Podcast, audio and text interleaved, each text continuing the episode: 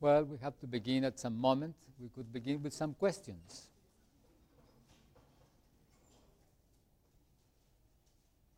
All questions, all questions are good questions.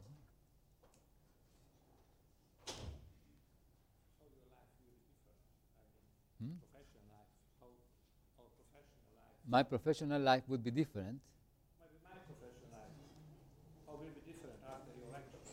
Well, I cannot tell you how my, your professional life would be different, but I can tell you how my professional life has been different. It's not the same because it depends on when one stands initially. Maybe what I, I shall tell to you that was the difference in my professional life is not necessarily for you. But um, I think that to be aware that one does not own the truth, that one does not have a privileged access to an independent reality, is a source of freedom, on the one hand, and on the other hand, helps you to listen because you do not enter in competition with the others. It is not a matter of who owns the truth. I don't have to be defending myself in front of anything because I know that whatever I say is valid in some particular domain. My brother and I, when children, invented a game we saw in some funny cartoons a conversation between, between two crazy persons. And one knew that they were crazy because the eyes were painted like uh, spirals. And one of these fellows, let's say crazy one, asked to crazy two, What do I have in my hand? And crazy two said, A cow. So crazy one looked at his, at his hand and said, Oh, you saw the tail.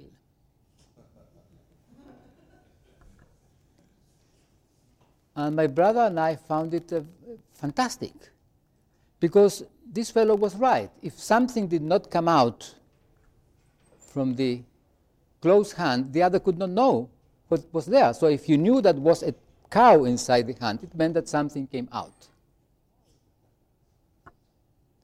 So we invented a game. And the game consisted in asking each other suddenly, What do I have in my hand? And the other would say, Whatever. And the task of the game was to make true what the other said by saying what should stick out so that the other was right. Now, this is a children's very silly game, but at the same time, growing up and becoming more wise, I realized that was not silly at all. Because one of the things that we usually do is not to know how to listen. Because we listen to find out whether what the other says agrees with what we say or not. And hence, and then if he agrees, then he say, oh yes, yes, yes. If does not agree, oh no. But if you listen for the domain which what the other says is valid, then it's an entirely different thing because you begin to listen the other. You stop listening yourself and you begin to listen the other. And this is a very fundamental difference. Because we usually do not listen to the other, we listen to ourselves. And this has to do, just a second, this has to do with this informal element that we put in our listening when listening for an explanation. The problem with the explanation is never the formal proposition, because this can be any. The problem is what informal condition I'm putting in my listening. What informal condition is the other putting, putting in his, list, his or her listening to claim that this that is proposing is the explanation that he or she accepts? What is my concept of love? I said this morning that emotions are domains of relational behaviors. Or, if you wish to be more biological, are body dynamics, which in, involve the nervous system and everything, which specify the domain of relational behaviors in which you can participate. So you can speak about emotions in terms of the kinds of behavior, relational behaviors that they, that they involve. And love is the domain of those relational behaviors through which another arises as a legitimate other in coexistence with you. If I listen to you, listening to the domain in which what you say is the case, then you are, you are arising in my listening as a legitimate other. I'm not denying you, oh, she's wrong because she doesn't agree with this and this and that. Hmm? That's love. Love is not a sentiment. A sentiment is an appreciation of how am I in, in my emotions. So love is a very fundamental thing.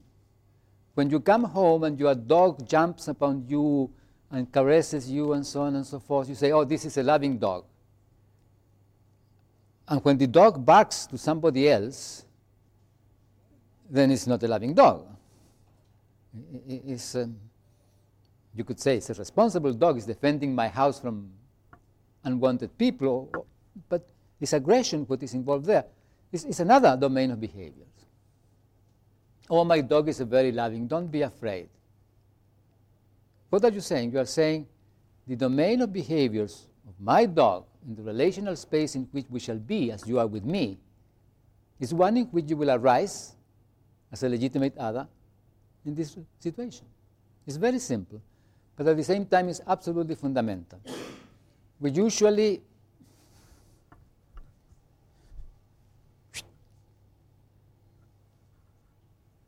Is there a way of getting some writing material? Thank you.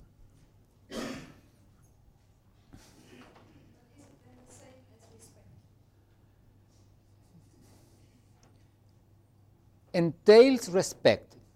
I forget repeating the question because he wants me to repeat them.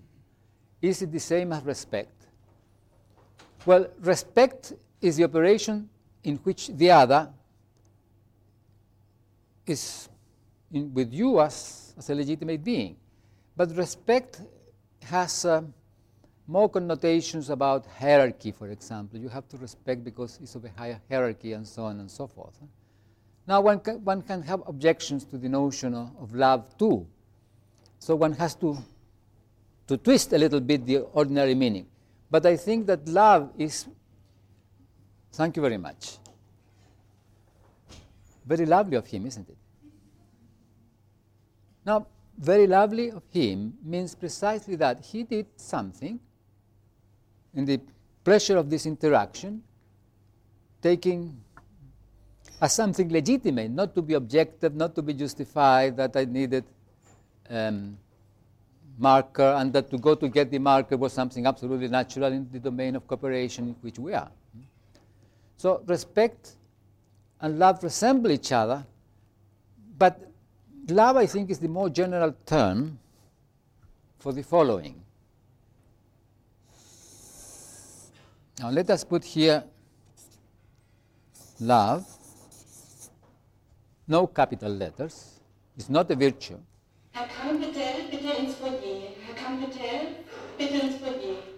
And these are dimensions. So the situation is something like this. Here is in the street.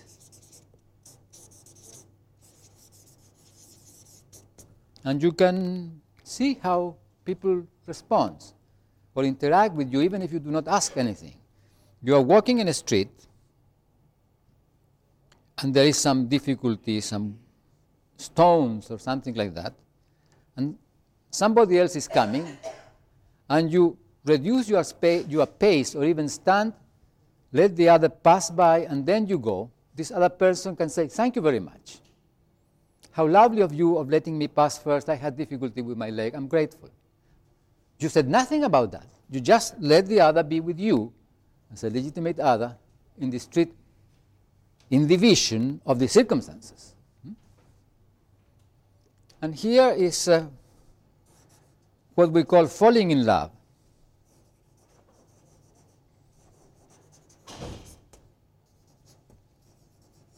As a couple.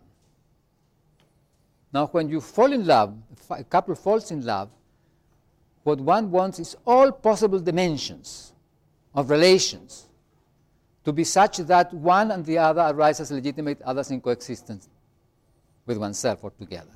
Hmm? So, friendship around here.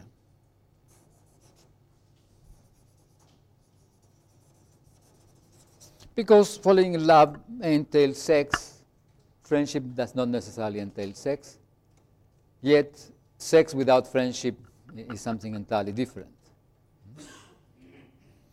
Respect.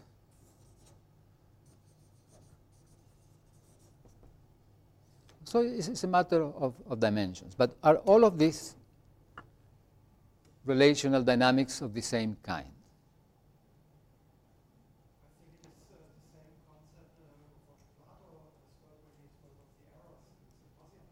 Of? Yes, yes, it is possibly the same, but he's so far away, and not everybody has read Plato, so I am ignorant. Hmm? But at the same time, one must be careful because with this I'm not denying what you said. Huh? I say only one must be careful because if we have, let us make here a graph. And we have here two curves uh, that cross there, this point P. You have here x1 and y1. Both curves have the same coordinates. Excuse me, the point P in both curves have the same coordinates, yet they are different hmm? because they belong to different slopes. So one may be saying the same thing and yet not the same thing. And so one has to be careful about that, which does not mean that it is not the case, but one has to be careful about that.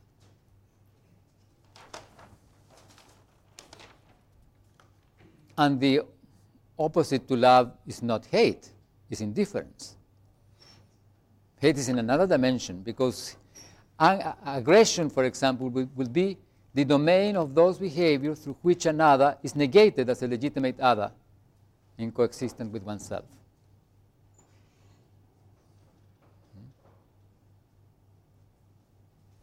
Now, what people have said in many occasions is that love is, is the fundament in the universe.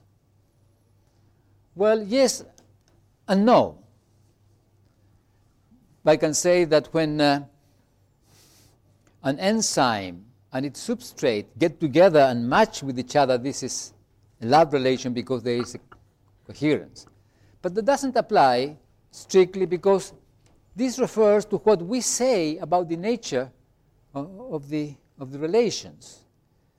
I can say that in animals, love is there. I mean, my dog is very loving with me, accompanies me when I am alone, for example. We can say that, that two animals uh, love each other because they come together and play and go around and, uh, and do things together. Yes, we can say that. But uh, it is not a force, it is not a principle, it is not a transcendental entity of any kind. It's a manner of behaving in the relations. And for that manner of behaving in the relation to take place, certain coherences must take place. This is a minimal domain of coherences. In this treaty, it is enough that uh, we acknowledge as each other as human beings or persons. You don't st- step on the spider, you just let it be.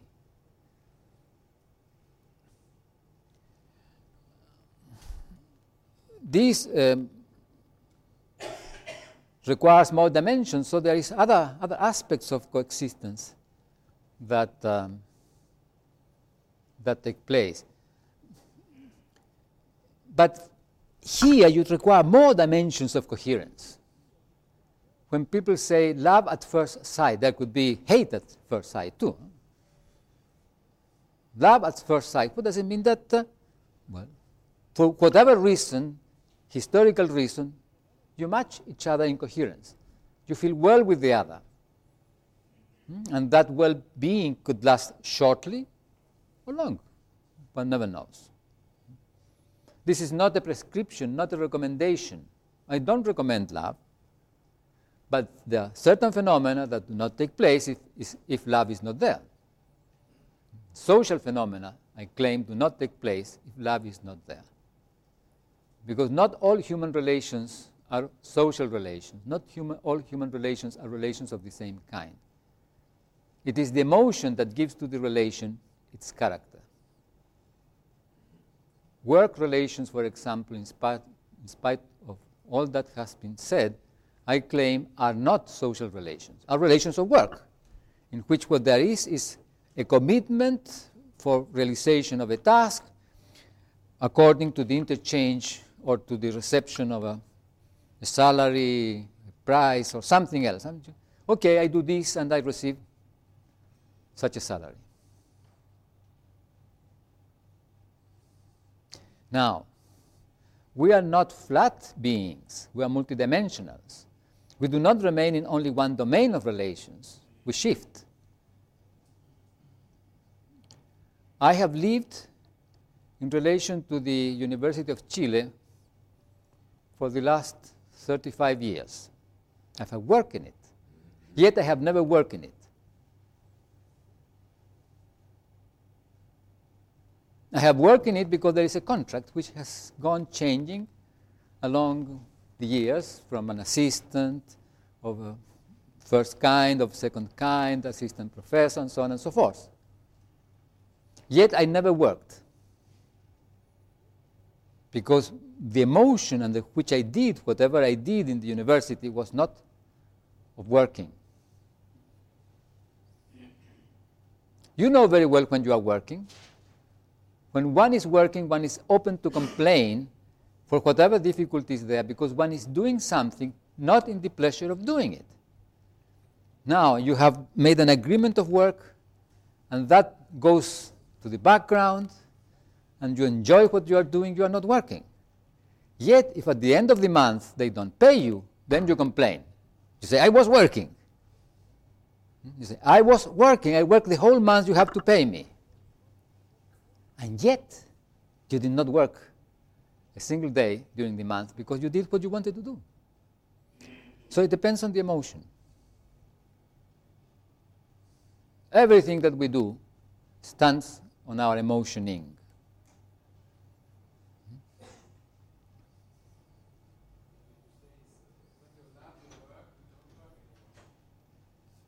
Well, I say when I love what I do, even though the space where I do what I do has a reason in a work contract, I'm not working. But if what I do has a reason in the living together and I don't like it, then I may complain. I say, yeah, here I am in the house, I do everything, and I get nothing for it. I'm tired of working for all of you. The mother may say to, to the rest of the family or the father, whoever is complaining. I should get, huh? Please.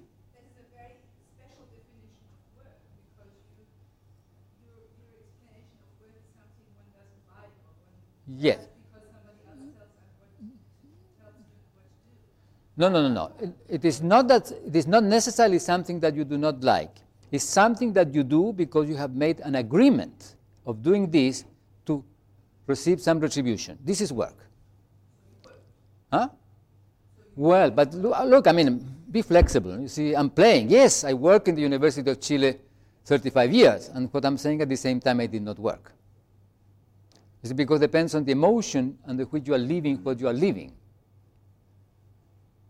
So it is not a funny definition of work, it's a look into the plasticity and the flow of our emotions. Please? Yes. This is uh, right,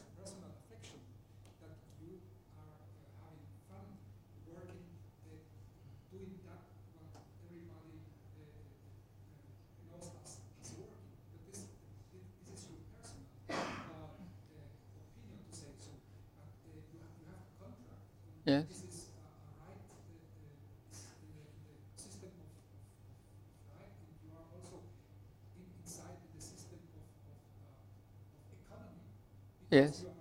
Getting yes. Yes. And therefore, uh, I, I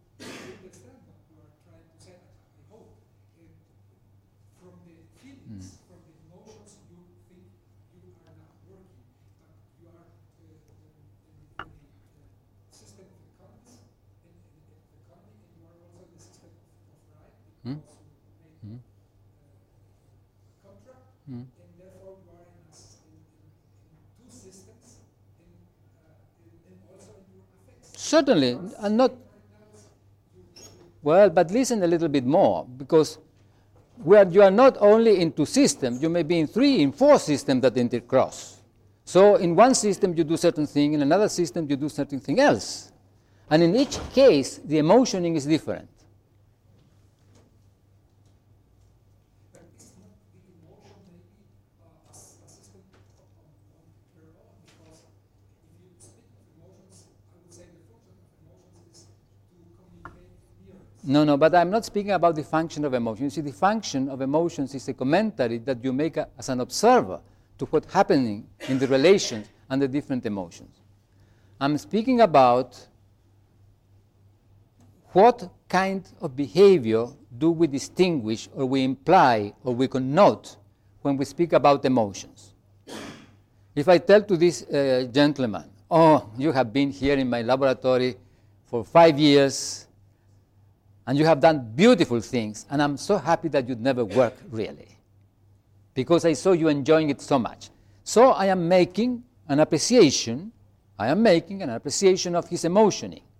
And he may say, Yes, most of the time you are right, I was enjoying it. Or can say, No, you are mistaken, I, I suffer, I did not like what I was doing. So I say, Okay, I made, excuse me, I made the wrong appreciation of your emotion. Of course, I cannot say what happened to him, I can only make an appreciation. And if I am part of a bigger system, for example, like the system of work in a country, well, this also entails a certain manner of relating and treating people. For example, why do we need or why do countries develop a legislation about labor, labor legislation? Why? Oh, it's obvious it is needed. Why is it needed? Because the relations of work are not social relations, are of a different kind. So you need a legislation to recover the human dimensions. You need a legislation to respect motherhood, to respect rest, to respect security, to respect well being, pleasure, aesthetics, and so on and so forth.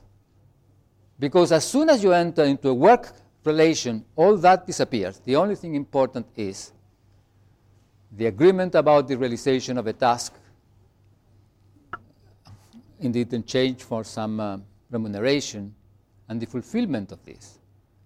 If you come late to your work and you say, Excuse me, I am late because my wife was ill, and the boss says, Oh, yes, you are two hours late, two hours will be deduced from your salary. But look, my wife was ill, I had to take her to the doctor. Yes, but the contract says that you should be here at such and such a time. And then you say, Oh, this is a very bad boss. This is a perfect boss because he's demanding the fulfillment of the contract in the same way that you would demand the fulfillment of the contract at the end of the month if the person doesn't pay you. You say, look, I'm not going to pay you full salary because I do not have enough money. You say, what? What do you mean? I mean, this is dishonesty. You complain. Well, that sounds to me that there would be interactions between human beings without any emotions. And I'm questioning that because any cognition, anything what we do, Mm. is always accompanied by a certain emotion. Well, it's sustained by emotions, yes. But why would you say not? Uh, with the, um, what you explained with the work, it seemed to me that there would be no emotion. It's just a contract you make, and then there is, and where is the part of the emotion? Well, it depends on how you live it. You see, the emotions have to do with how you live, whatever you live. Certainly has to do with, with you. And in addition, you can make a description about the system in which you are embedded. But the system has certain characteristics which arise in what you do and what, what other people do. And what you reflect upon what you do, or what you do not reflect upon what you do.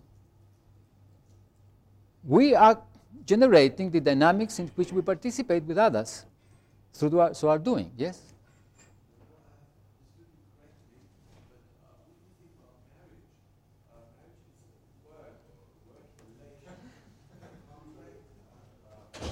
Well, you see, now this is a very interesting point. My mother, she's old now, she doesn't work as a social worker, but she was a social worker. And she found the following. And this, if when I tell you, you will say, oh, yes, we know this. She found that when couples were living together for many years without being married, they should never marry because whenever they married, the living together was interfered with. Hmm? Because there they were living together because they were doing things together, they enjoyed, they cooperate, they participate, they had pleasure in doing things together. But when the marriage contract appeared, the demands of the contract became present. And the whole thing changed. Because the emotion under which you live when you read the contract, what happens to you in your emotional dynamics is different than when there is no contract to be seen. If I were to have the contract that I have with the University of Chile there uh, written, then of course uh, I will be working all the time. I would say, here I am working 10 hours or 12 hours a day, and this fellow pay me only 8 hours, they're exploiting me, blah, blah, blah, blah. I'm in a different dynamics. We, we sometimes do not realize that we exist in this uh, changing dynamic as, hmm, that I, I spoke today.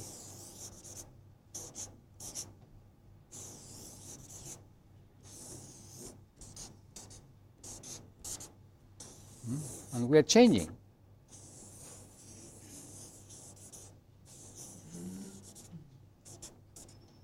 This little drawing is, uh, is not trivial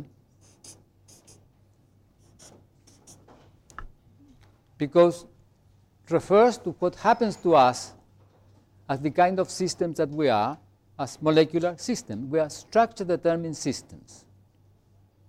Now, structural determinism is not an ontological supposition.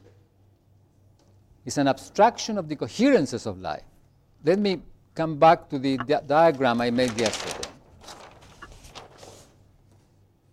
Here I put observer, observing,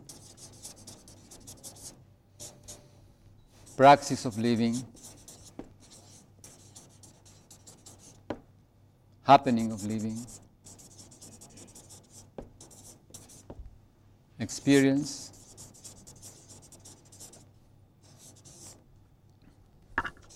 in language. Hmm? And these two explanatory paths, objectivity,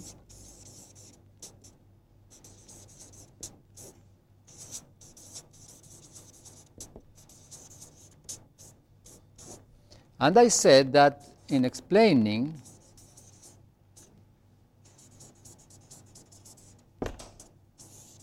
what we explain is experience.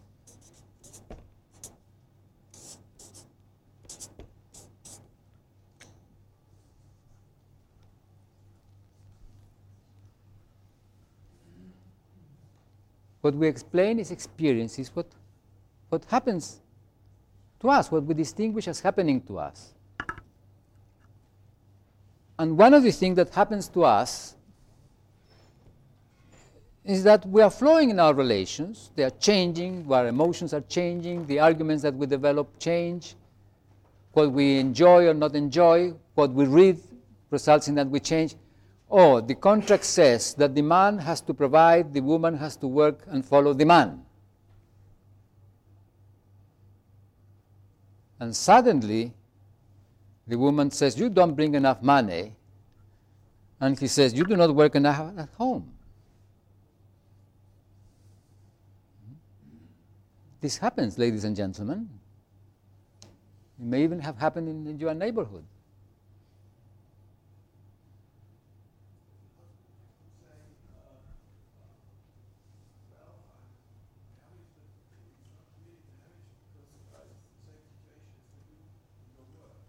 Fine, beautiful, congratulations. Because then you are not married. You just live with your companion in the joy of living together. You are not married. You are not there because you have to fulfill a contract.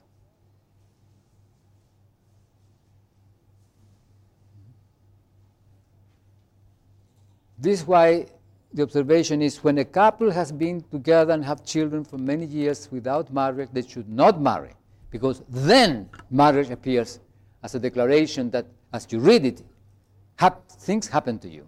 You become to act according to that. I said this morning something about structural determinism. Structural determinism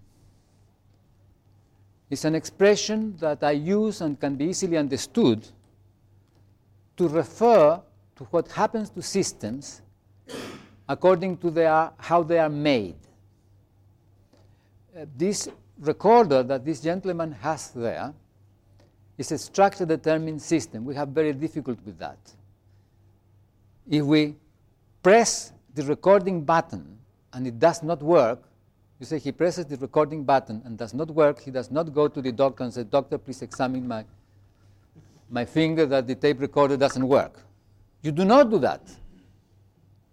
What you do is to take the tape recorder to someone that understands the structure of the tape recorders and ask this person, please, could you examine the structure of this tape recorder, recorder and if possible, change it such that next time I press this button, it records? Because what happens to the tape recorder is not determined in my incidence upon it, but in its structure. And this is what we mean when we say we trigger the dynamics of the tape recorder by pressing the finger. Now we can enter, of course, in an endless discussion. What caused the working of the tape recorder? My desire to press the button, my pressing the button, or the structure? I mean, this is a nonsensical discussion if we want to understand what is taking place, because these are several things that are involved.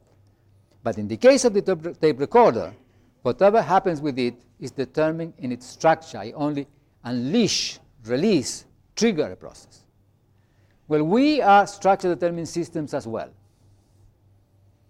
As uh, you study physiology, as you study anatomy, as you study the, the manner that we are made, you discover that we are structure determined systems. And these various things that have been developed in history to manipulate people are under the view, implicit or explicit, that we are structure determined systems and we are searching for which are those perturbations such that if I present them or do them to this person, this person will act in the manner I want. Hmm? Could be a political ideology, could be a religious, could be, I, I would something, whatever it is, such that I present this to this person and this person acts in the manner I want. But it doesn't work always, although we are structure determined systems. So, what I want to say here is two things. On the one hand, that structural determinism is not a supposition about reality.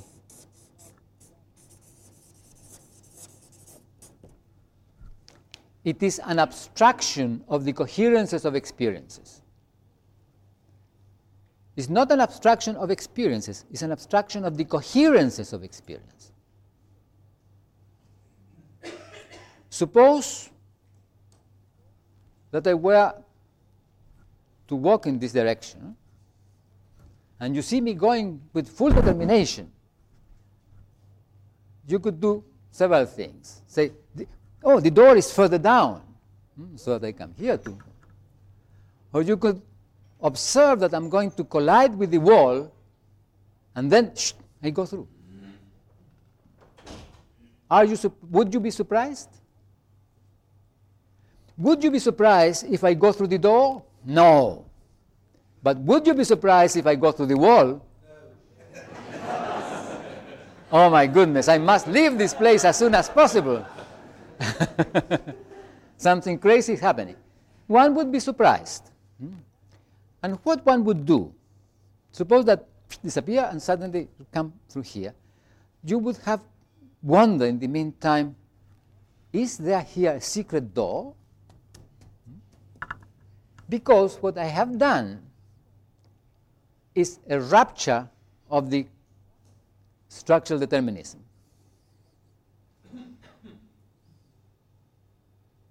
The Catholic Church acknowledged a miracle as a rupture of structural determinism. But they don't see this exactly in these words, but a violation of structural determinism is a miracle. And if you look a little bit to the history of the church and the, the decision about whether a particular person is a saint has generated miracles or not, what you will see is that they are looking to whether this behavior of this person has given rise to situations that violate, violate structural determinism. And this is so because we live, in our experience, in the coherences of experience. And as an abstraction of the coherences of experience, we have this notion of structural determinism. And there are as many domains of structural determinism as domains of reality.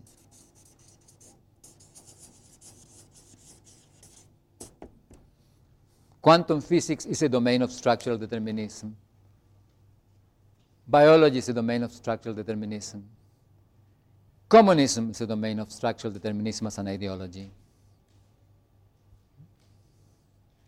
But structural determinism is an abstraction of the coherences of experience.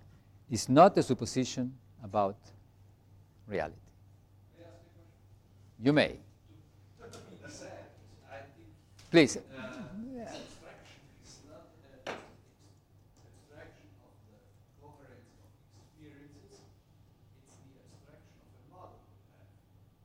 No.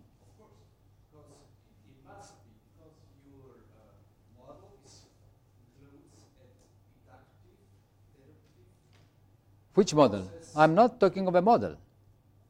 I'm not talking of a model. This is not a model. No, I'm not talking of a model. I'm speaking our ordinary daily language.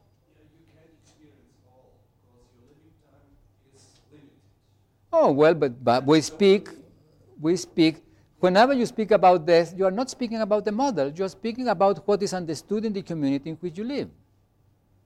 And this is not a model. A model is when you want to explain something or when you have an original and you want to speak about the original without speaking about the original, and then you speak about the model. So I mean. But I'm not doing that, I'm referring to what we do.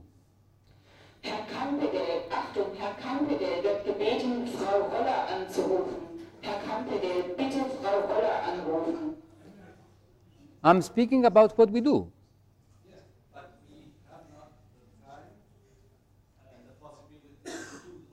Oh, well, you do have. This why. We need what? No, we do not need Popper's falsification. Well, I think that not. I'm speaking about our daily life.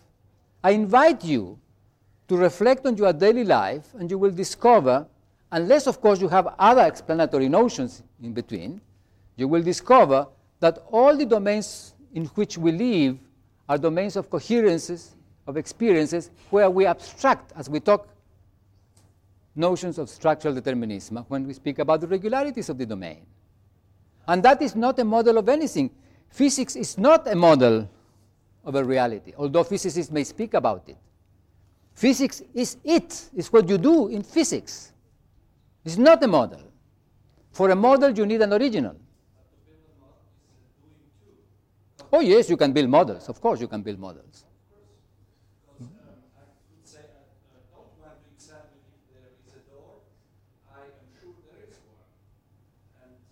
Okay, yeah, you, you say, you say, I'm sure that there is one because it is not possible that this fellow Maturana breaks, uh, violates structural determinism.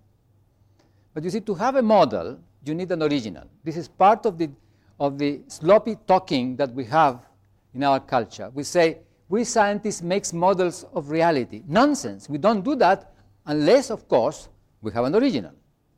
Okay, yeah, you, you say, you say, I'm sure that there is one because it is not possible that this fellow Maturana breaks, uh, violates structural determinism. But you see, to have a model, you need an original. This is part of the, of the sloppy talking that we have in our culture. We say, we scientists make models of reality. Nonsense. We don't do that unless, of course, we have an original. The little car is a model of the car which we use going, uh, going uh, in the city and could be a model of the shape of the car, could even be a model of the engine of the car, depending on what you do, but you need an original.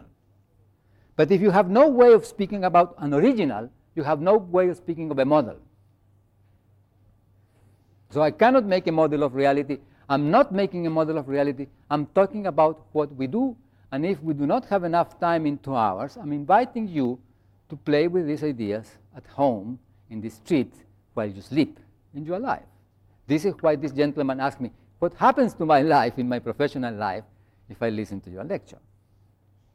And there are experiences you better don't try, because you try just once. Well, exactly. I have confidence. But this is not for the model, it's because I accept the social uh, truth in which I live. But these are not models of anything. These are manners of living together. These are not models. The notion of model has been introduced in modern times as an explanatory notion, under the idea that one makes models about reality. Popper speaks about making models about reality and reality falsifying us. This is not Popperian at all. This is completely different and contradictory to Popper. Mr. Popper, I'm sorry, I disagree with you.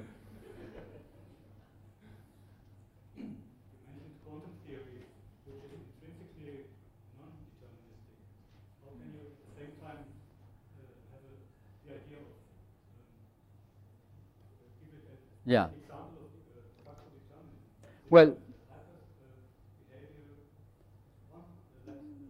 No, because it's a different domain of determinism. It's a different domain of determinism, a different domain of regularities. And precisely because it's a domain of regularities and determinism, which is different, it's not the same as our life in classic physics, is that we can make computations in, in quantum uh, physics. Otherwise, we could not. Structural determinism, in the absence of structural determinism, in the absence of coherences, we cannot make computations. So if we make computations, this, uh, this is a particular funny, strange, surprising domain of determinism. Okay, now I would like to say something about language. I mentioned language this morning.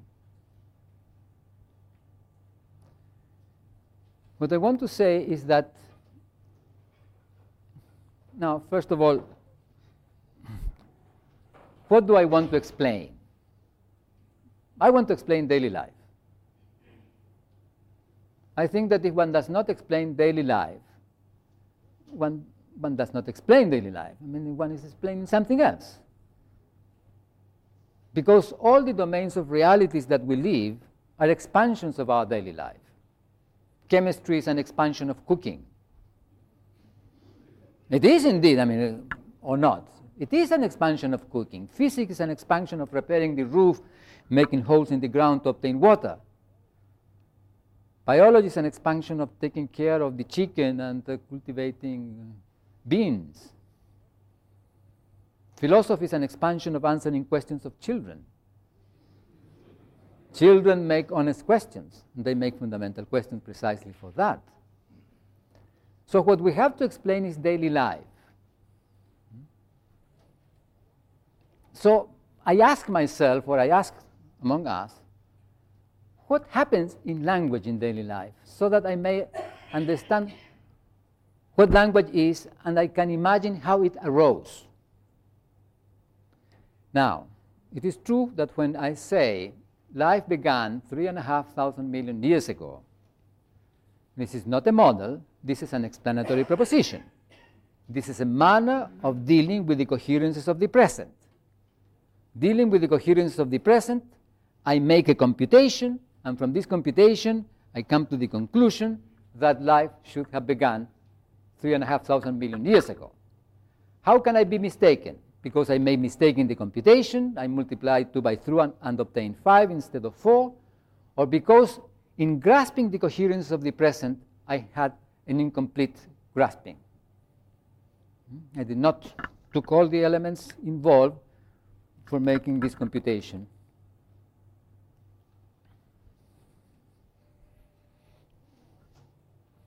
Anyhow, if, if I accept this, is if I accept the explanation of our present in terms of an evolutionary history, if I accept that when you hit the head of the observer and falls down unconscious or dead, observing disappears. Notice that the biology has different implications whether you accept this question or not. If you accept the question about the observer, the biology is your possibility. If you do not accept this question, the biology is your limitation. My body limits the possibility of expressing my fundamental soul. Hmm? I'm getting old, my body doesn't go with me, but my soul remains intact. My body limits me. If I accept this question, I realize and enter into this uh, explaining in terms of the biology, then the biology is not a limitation, it's my possibility. I can do whatever I can do according to how I am as a living system in the present, now, not yesterday, now. And in explaining this, then language must have arisen in some moment in a history of living beings in which language was not there. So, if I'm going to understand language, I must understand it as such a biological process which could have arisen in the history of living system in a domain in which there was not, not language previously. When we say language is a system of symbolic communication, we're taking symbolization as primary. But when you try to find symbolization, you discover that symbolization is what you say about particular relations between systems. Symbolization is secondary. So language cannot have arisen as a system of symbolic communication. Something else must have taken place such that as languaging was taking place, symbolization became possible. Now, what I think that happens is that we look at our daily life, we can discover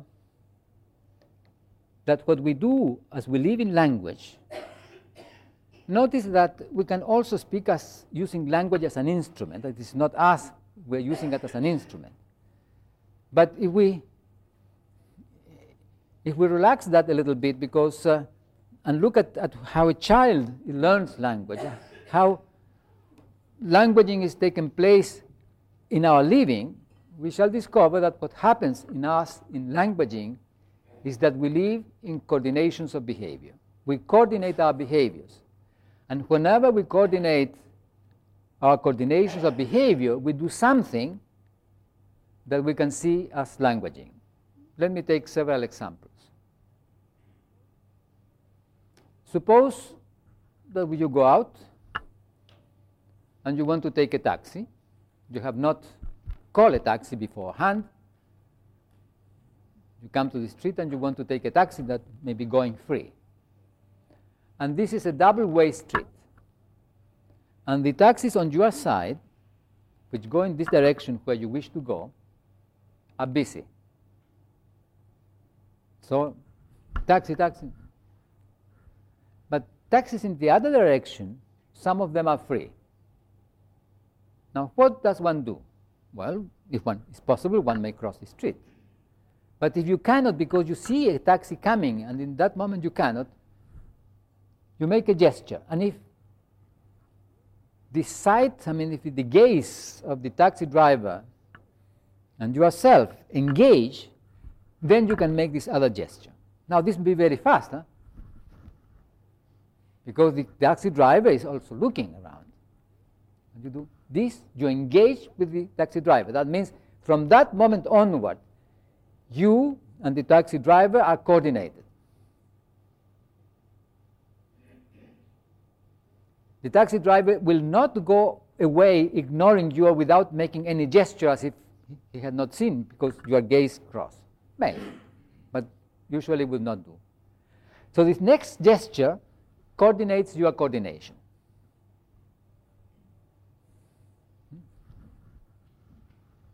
Now, let us suppose that when taxi driver A is going around, another taxi comes free and stops near you, and you take it. What does this taxi driver A say? He complains, eh, oh, but he has, he had asked me. He makes a reflection about that this operation as an operation in language. This person asked me, contract me, promise me, uh, various ways of saying there was an agreement between this person and me about taxiing, about driving this person. So the taxi driver, which like any one of us lives fully immersed in language, treats this as a languaging, minimal languaging operation. And what we have done here is a coordination of coordinations of behavior. Languaging as, as a manner of living is a manner of living together in coordinations of coordinations of coordinations of behavior, in recursions in coordinations of behavior. We coordinate our behavior and we coordinate our coordinations of behavior. If we merely coordinate our behavior, there is no languaging. Languaging appears when coordination of coordination of behavior appears.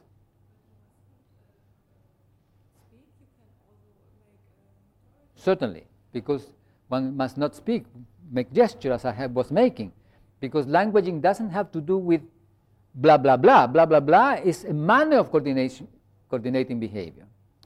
So it can be sounds, can be gestures, colors, whichever thing is the case. And not only that, just a second, not only that, it's a coordination of coordination of behavior, the form of which arises during the living together. It's not, one could not claim that it's instinctive. Arises in doing things together. So it's consensual coordinations of coordinations of behavior. Yes?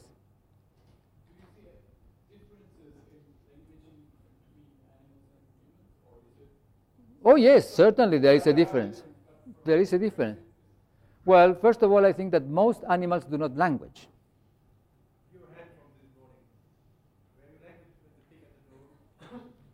Well, this is an interesting question. See, this is why I said that this is not easy, because what it produced was a coordination of behavior. And a coordination, for us, was a coordination of coordination of behavior. But what was for the chicken? Now, th th this is a serious question, and the fact that it is a serious question and that one cannot give a clear answer because one cannot get inside the chicken does not uh, invalidate what I'm saying. What I'm saying, to be able to, for example, how do you know that your dog knows its name?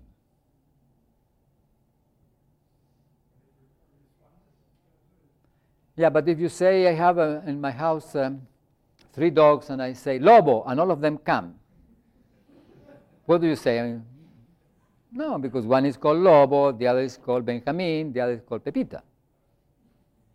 So if I say Lobo, and Lobo looks, and the others may look too, and then I say Lobo come, and Lobo comes and not the others, then there is a peculiarity thing in which Lobo has a name, and a name occurs in language. So that, that Lobo responds to a name or has a name has to do that with the fact that Lobo and I, at least in some occasions, operate in language. But I live together with Lobo. I mean, we live for years together. It is not enough that the same like a child. Huh? It's not, you call the child uh, Peter and the Peter does not come. Peter doesn't come. Peter come and goes away. We know that he knows. But if we do not know that he knows, we do not know that he knows. Because he's not coming. So it is the behavior which tells us what is happening. Now, what is happening certainly is happening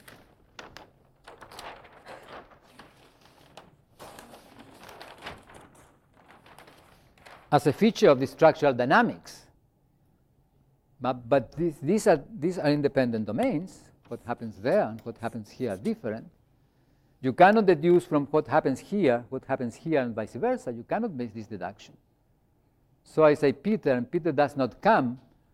I do not know. I say, what happens? He does not hear well. He is stubborn. You make a whole series of reflections about why is it that the child does not come. Because the behavior does not allow us to tell anything about the physiology. But the flow of behavior allows us to tell, no, he knew, he heard very well, but he did not want to come. And the same may happen with the dog.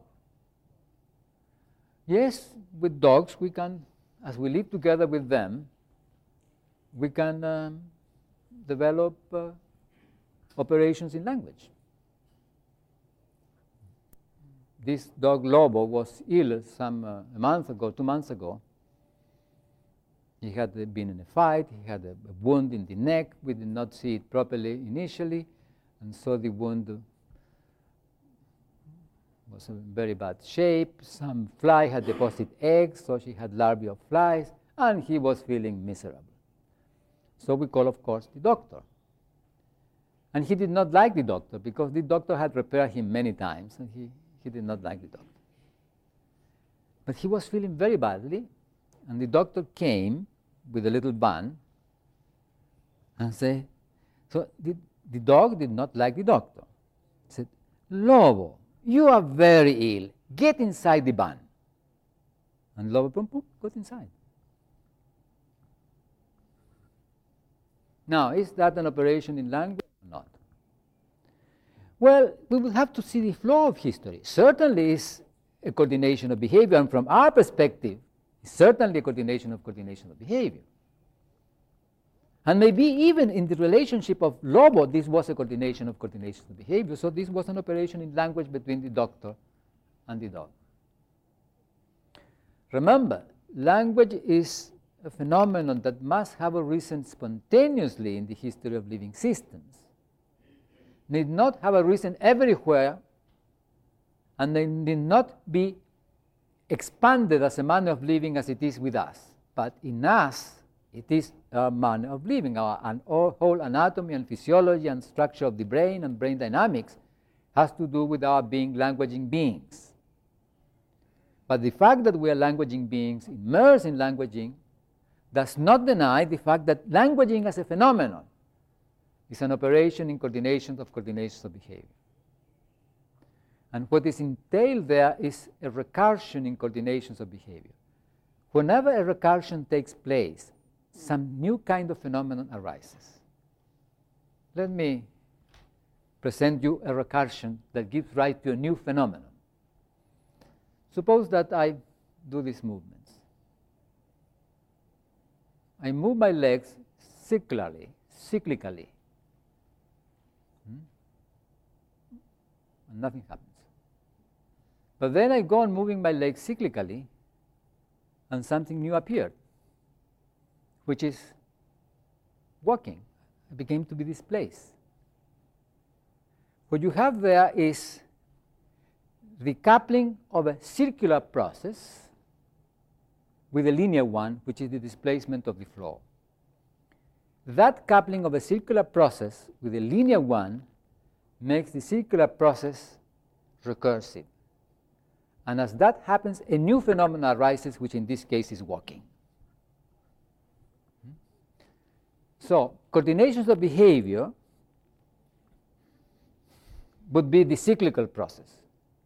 And displacement, displacement in the space of relations, according to the coordinations of behavior, would be the linear one. So a recursion in coordinations of coordinations of behavior gives origin to something new, which is language.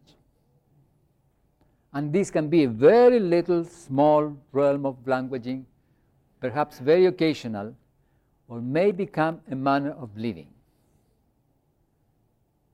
I said this morning that the history of living system, systems is a history of conservation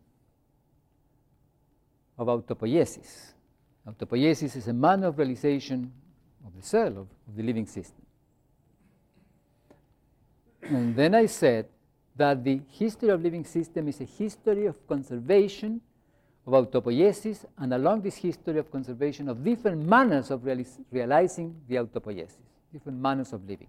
Different species are characterized by different manners of living. When you say this animal is such and such species, you imply the whole manner of living of the animal because this is what is being conserved generation after generation in the constitution of the species. When you say this plant is such and such a species, you are saying the same thing. Ah, this plant is such and such a species, so you need, and you can say certain things that the plant needs, you need to cultivate it, this kind of light, humidity, relation with other plants, and so on and so forth. Hmm? Because what you are identifying is the manner of living. So, a lineage in the history of living systems becomes established in the moment in which a particular manner of living begins to be conserved generation after generation. Now, this is the same thing with families. I say, I belong to the family Maturana.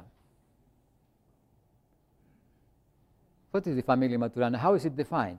Well, the family Maturana is defined by the conservation generation after generation of answering Maturana whenever you are asked your name.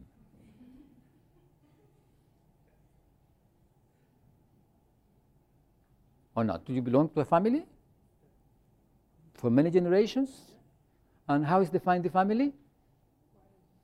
Uh, by answering a name, by a manner of dressing, by a manner of cooking, by something that is conserved generation after generation. And how is it conserved in the living?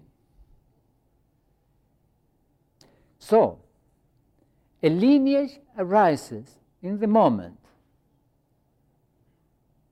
in which a manner of living begins to be conserved generation after generation. If languaging took place in our ancestors three million years ago, as an occasional phenomenon, as happens with lobo with other animals, with, with the little chicken I was speaking today, perhaps. Episodically, there is no history. But if it begins to be conserved generation after generation in the learning of the children, then a lineage begins. And if a lineage begins, and this is the interesting thing, I belong to the family Maturana. What defines this family is the conservation of answering Maturana generation after generation. Well, but you are called Humberto Maturana. Oh, yes.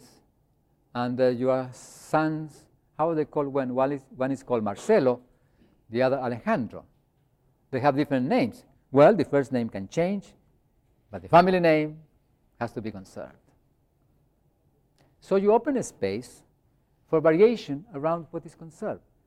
In a system or in relation between systems, whenever certain relations begin to be conserved, space is open for everything else to change. It doesn't mean that everything else is going to change, but space is open for everything else to change. You make, last year, we celebrated the 152nd anniversary of the University of Chile. Now, here you have all the university, but this is not the point. I'm not comparing. What I'm calling attention is something that I, I put it there so that it becomes more obvious, perhaps, what I want to say. That we are celebrating the 152nd birthday of the University of Chile. That means that something has been conserved for 152 years. Well, but the rector of the university, that was the founder rector, died many years ago. There have been many, many rectors, many teachers, many professors, many students have gone through it. Many different subjects have been taught. So if you compare the university now and the university 152 years ago, they are different.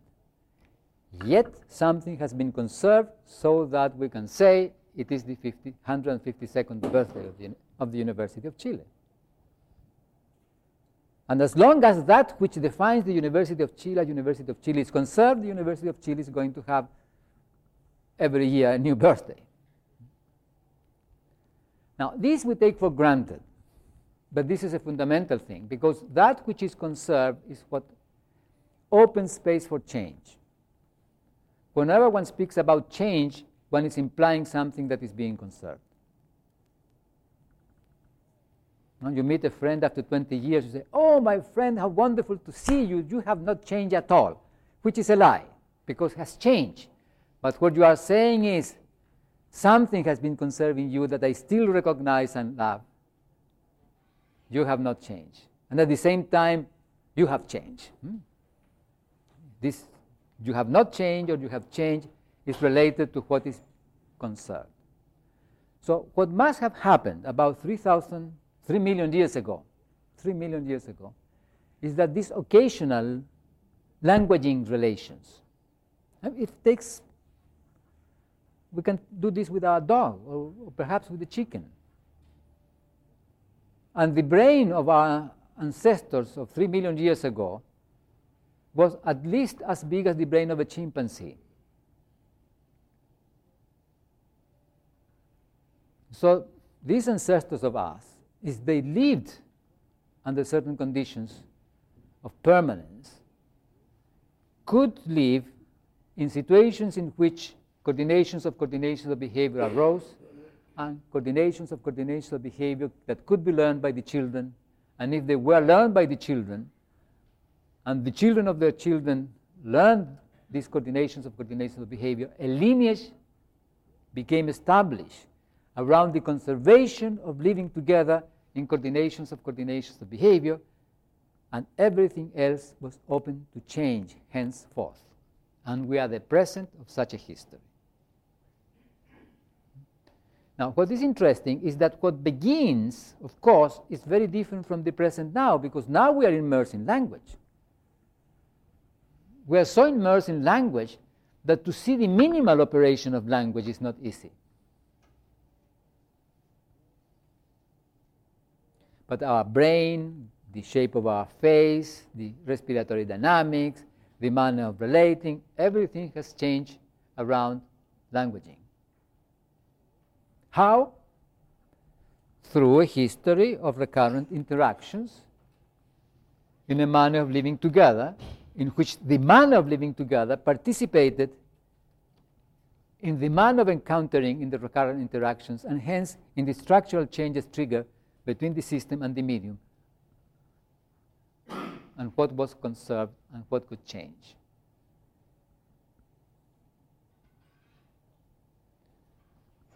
But in this process,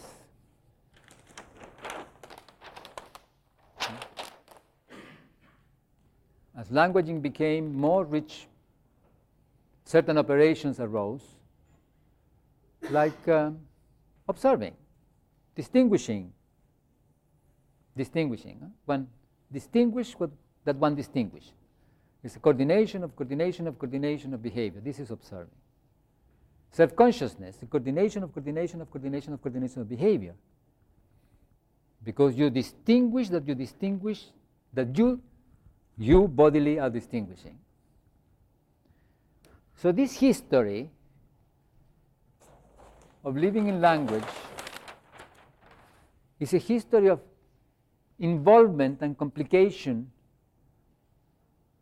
of the manner of doing things together and of the structure changes, the, the path that the structural changes follow in the history. Are, if you wish, taking place around about this expanding conservation of doing things together in language. Hmm? And the result is, of course, is the change of the brain in a manner that has to do with language. We have a languaging brain,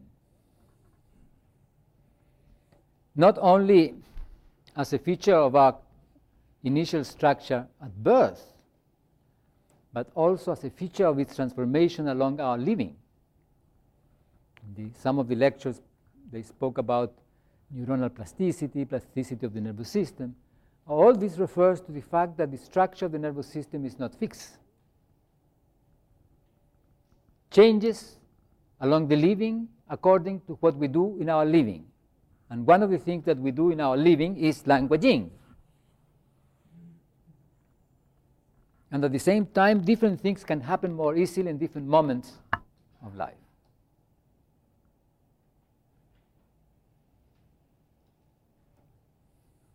This is one of the things I wanted to say about language. The other thing I wish to say is that objects arise with language. Like the name of, of Lobo. Because an object is an operation in language, in coordination of coordination of behavior.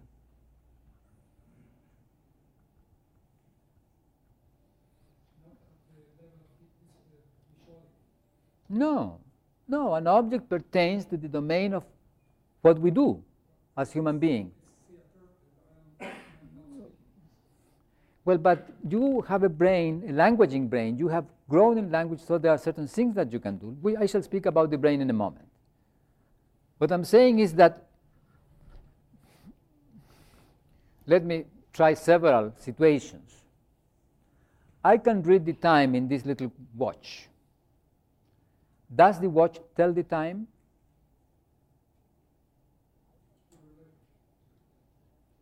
I can read the time. Does the watch tell the time? Well, if I say in the relationship the watch is telling me the time, is telling me the time, that means I'm reading the time. Is the watch telling the time? Well, the watch is not telling the time. I can read the time in a watch of this kind, in a sun clock, uh, looking at the shadows of the trees. I mean, in many ways, I can read the time. Do you say that the shadows of the trees are there to tell us the time? Although we can see the time looking at the shadows of the trees? Because one could say, well, but this was made to tell the time. Yes. But the fact that it was made to tell the time or better, it was made for me to read the time or for human beings to read the time, doesn't mean that it tells the time, because I could also say that the shadows of the trees are there to tell the time. So the fact that I can read a time here doesn't mean that it is telling it. Doesn't mean that time is here. Time arises in the relation, time arises in language. I say sometimes when a cat eats a mouse, the cat does not eat a mouse, but I claim it eats a mouse. I claim this cat is eating a mouse. But the cat is interacting with the mouse unless it is in language in the same manner that the various cogwheels in the clock are interacting with each other in a coherent manner. Of course, this doesn't sound very easy because uh, we are accustomed to see that the cat eats the mouse and does not eat a stone. Of course, make the discrimination. Yes, that's it. But this does not mean, and that we can use the cat as an indicator. Huh? I, I can have a cat hanging from a, from a string and put it in several places and look at the cat, and according to what the cat does, I say, there is a mouse here, there is no mouse here, there is a mouse here, there is no mouse here. So I can use the cat as an indicator for mouses, for mice. Yet the cat, when it eats a mouse, does not eat a mouse.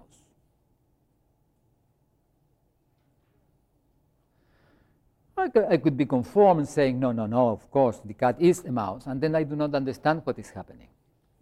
I will do not understand that what is happening is the operation of the cat and the mouse in the coherences of the biosphere, which has resulted from a history of evolution which has take, been taking place as a continuous changing present in the conservation of manners of living. Is this an explanation? Yes. It's a manner of explaining the experience of seeing us here or seeing the cat eating a mouse. But what I'm saying is that objects, as the entities that we talk about, arise with language.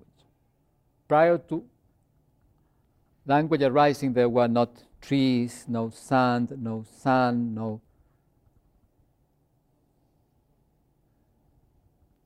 no galaxy Andromeda. There are several planets in the solar system that did not exist until a few years ago. Yes, of course, if we think that existence takes place independent of what we do, those planets were there only we had not discovered them. But that I cannot claim because I cannot distinguish in the experience between perception and illusion. So I can become aware that a particular planet arises when the operation of distinction of that planet takes place. Objects arise with language when the operation of distinguishing objects takes place. And arise dif- different kinds of objects with different histories in the moment in which they are distinguished.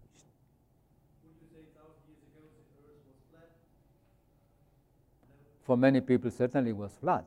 And I would say, yeah, thousand years ago was flat, and maybe two thousand years ago was not flat.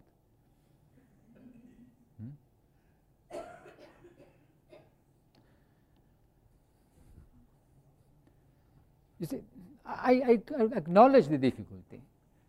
We speak with great tranquility as if the sun got up in the east, went over the sky, and went down beyond the horizon in the west. And yet we know that this is not the case.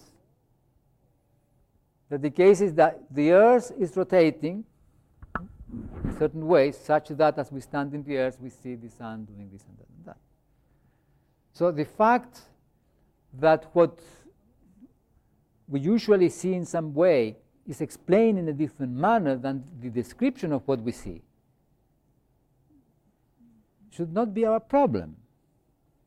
The question is, how do we explain? We see the sun doing this. How do we explain it? Well, one explanation could be, one proposition could be, the sun gets up, goes over, and underneath the earth during the night, and then up again. Or it could be the, the earth is rotating on itself, the sun is a fixed star, and as we rotate on top of the earth, then we see the sun rising in, and moving in the direction contrary to the rotation of the earth. These are different manners of explaining. And uh, depending on the manner of explaining that we accept, is the coherences of the world that we generate. Hmm? What about the following case, uh, Jugglers jugglers. to any?